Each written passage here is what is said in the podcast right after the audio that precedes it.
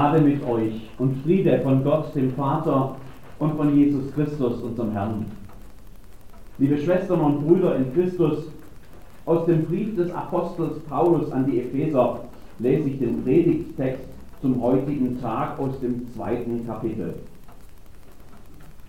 Auch ihr wart tot durch eure Übertretungen und Sünden, in denen ihr früher gewandelt seid, nach der Art dieser Welt, unter dem Mächtigen, der in der Luft herrscht, nämlich dem Geist, der zu dieser Zeit am Werk ist, in den Kindern des Ungehorsams. Unter ihnen haben auch wir alle einst unser Leben geführt, in den Begierden unseres Fleisches und taten den Willen des Fleisches und der Vernunft und waren Kinder des Zorns von Natur aus, wie auch die anderen. Aber Gott, der reich ist an Barmherzigkeit, hat in seiner großen Liebe, mit der er uns geliebt hat, auch uns, die wir tot waren in den Sünden, mit Christus lebendig gemacht. Aus Gnade seid ihr gerettet.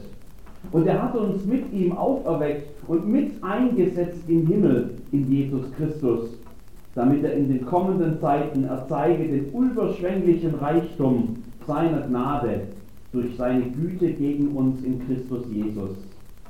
Denn aus Gnade seid ihr gerettet durch Glauben, und das nicht aus euch. Gottes Gabe ist es, nicht aus Werken, damit sich nicht jemand rühme. Denn wir sind sein Werk, geschaffen in Christus Jesus zu guten Werken, die Gott zuvor bereitet hat, dass wir darin wandeln sollen. Liebe Schwestern und Brüder in Jesus Christus, dass Advent Ankunft heißt, das wissen, glaube ich, inzwischen alle. Wir warten voller Hoffnung. In unserer Dunkelheit leuchten langsam Lichter auf, Lichter der Hoffnung. Wir freuen uns. Wir bereiten uns vor. Er kommt. Er kommt. Ja, wer kommt? Heute ist der 6. Dezember und da kommt zunächst einmal der Nikolaus. Meine Kinder haben gestern Abend ihre Schuhe geputzt, also die einen sehr bereitwillig und die anderen eher gezwungenermaßen. Und sie haben sie dann rausgestellt vor die Tür in der Hoffnung, dass heute Nacht irgendwas passiert. Und heute Morgen war dann nach dem Aufstehen der erste Gang gleich zu den Stiefeln, um zu sehen, ob der Nikolaus etwas hinterlassen hat. Zwei meiner Töchter sind groß genug, um zu wissen, dass da nicht wirklich der Nikolaus unterwegs war. Sie bedanken sich dann auch artig bei uns Eltern, denn sie wissen ja, wer die Stiefel wirklich gefüllt hat. Aber das hindert sie dann trotzdem nicht, mit genauso großem Eifer abends die Stiefel aufzustellen und sich morgens über ein paar kleine Geschenke zu freuen. Die Zeiten, in denen man nachts rausgeschlichen ist, um zu sehen, ob man den Nikolaus vielleicht doch erwischen kann, die sind allerdings vorbei. Er kommt Anderswo, da muss man sich gar nicht aus Zehenspitzen aus dem Bett schleichen, um den Nikolaus zu sehen. In den Niederlanden zum Beispiel, da kommt der Sinterklaas, so heißt der Nikolaus dort, mit einer riesigen Zeremonie mit dem Schiff in den Hafen, jedes Jahr in einer anderen Stadt in den Niederlanden. Früher war das ein Segelschiff, inzwischen hat der Nikolaus aufgerüstet und hat ein Dampfschiff, das Packjesboot 12, mit dem er aus äh, Spanien angefahren kommt. Zusammen mit seinen Helfern verteilt er dann Lebkuchen und Spekulatius und Marzipan und Schokolade an die wartenden Kinder. Und das sind ziemlich viele. Da ist die ganze Stadt auf den Beinen. Das ist ein richtiges Volksfest.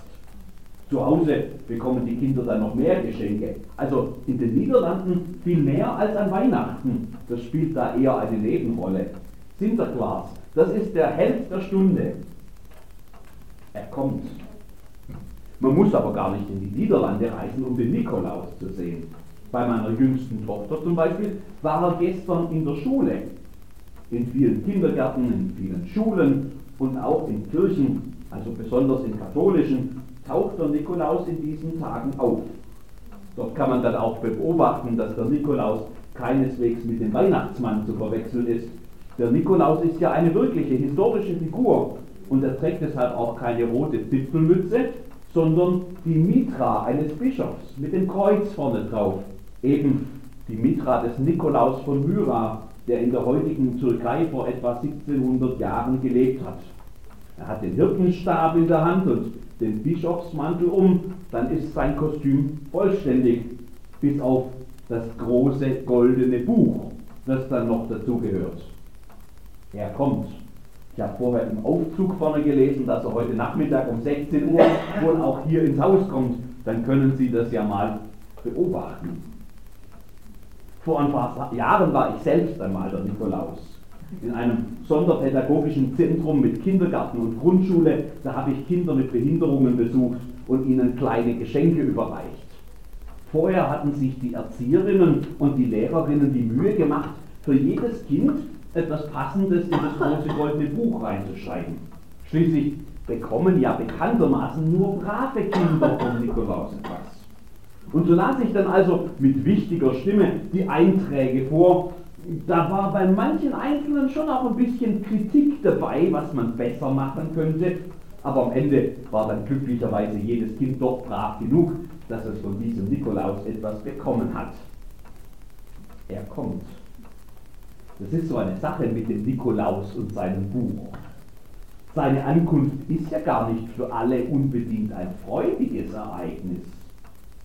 Sind's gute Kind, sind's böse Kind, tönt dann die strenge Stimme des beeindruckenden fremden Mannes hinter diesem dicken Bart hervor. Und plötzlich sind sich nicht mehr alle Kinder sicher, ob sie den wirklich mögen sollen. Vor allem, wenn sich in diesem Moment das schlechte Gewissen meldet.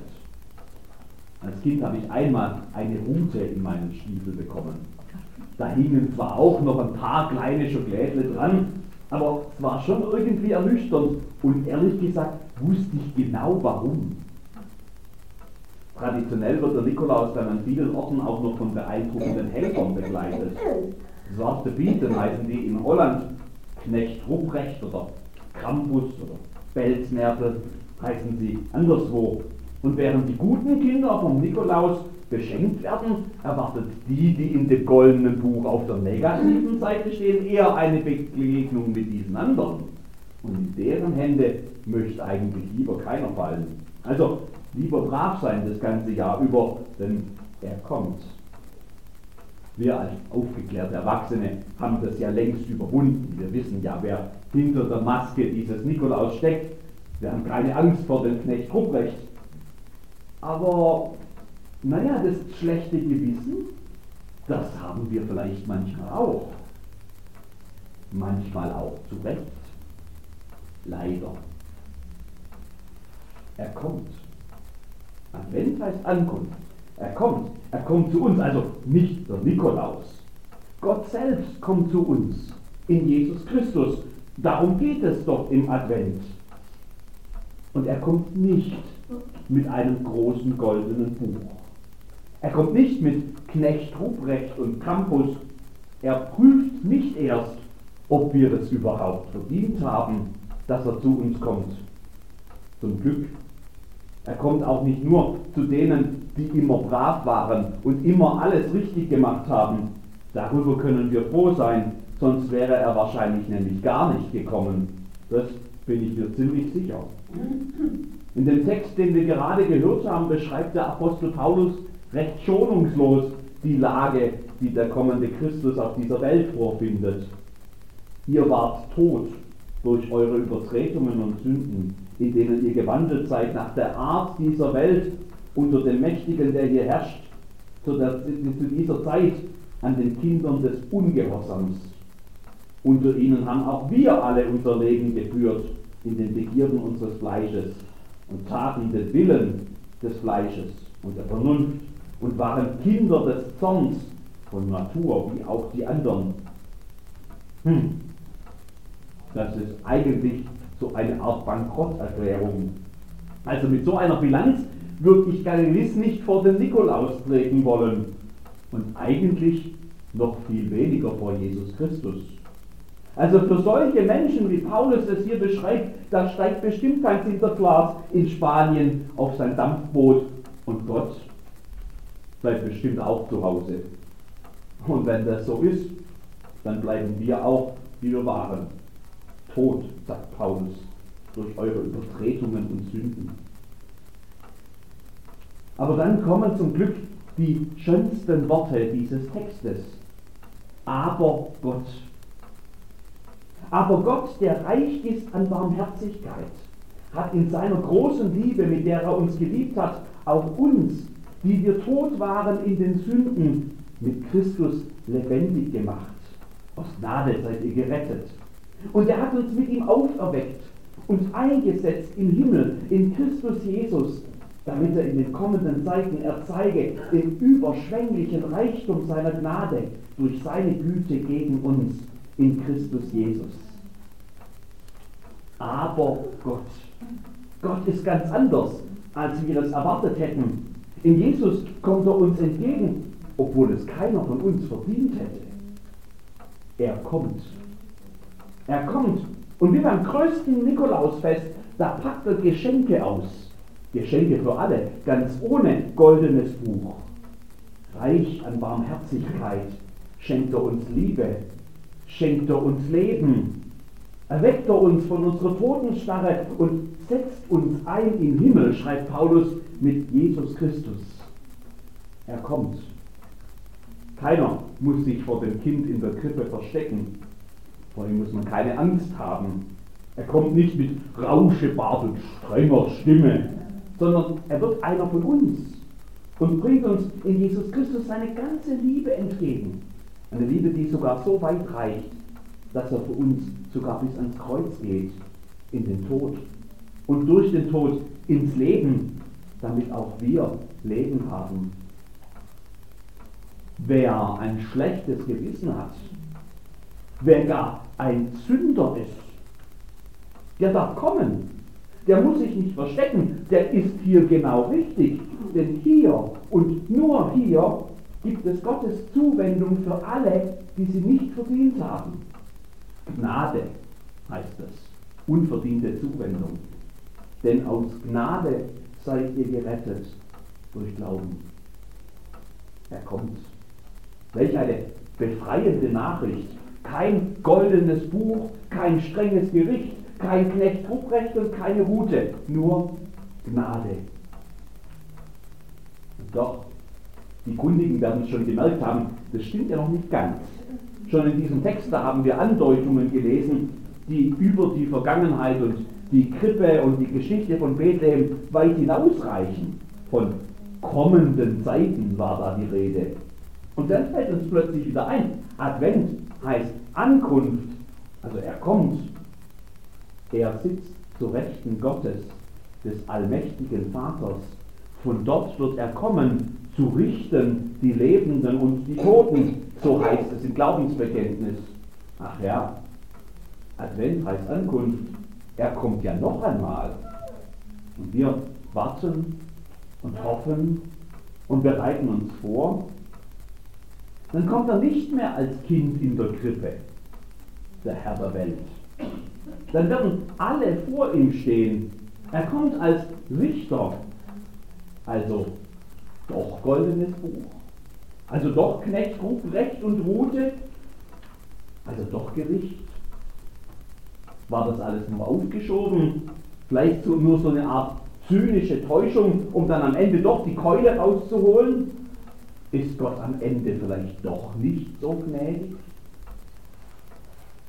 Weit gefehlt. Aber Gott, der reich ist an Barmherzigkeit, hat uns in seiner großen Liebe, mit der er uns geliebt hat, auch uns, die wir tot waren, in den Sünden mit Christus lebendig gemacht. Aus Gnade seid ihr gerettet. Und er hat uns mit, mit ihm auferweckt und mit eingesetzt im Himmel, in Christus Jesus, damit er in den kommenden Zeiten erzeige den überschwänglichen Reichtum seiner Gnade durch die Güte gegen uns in Christus Jesus. Gottes Gnade, die reicht bis in Ewigkeit. Wer ihn kennt, der muss keine Angst haben vor dem Gericht. Unverdient, ja, völlig unverdient schenkt er uns in Jesus Christus seine Gerechtigkeit, sein Leben.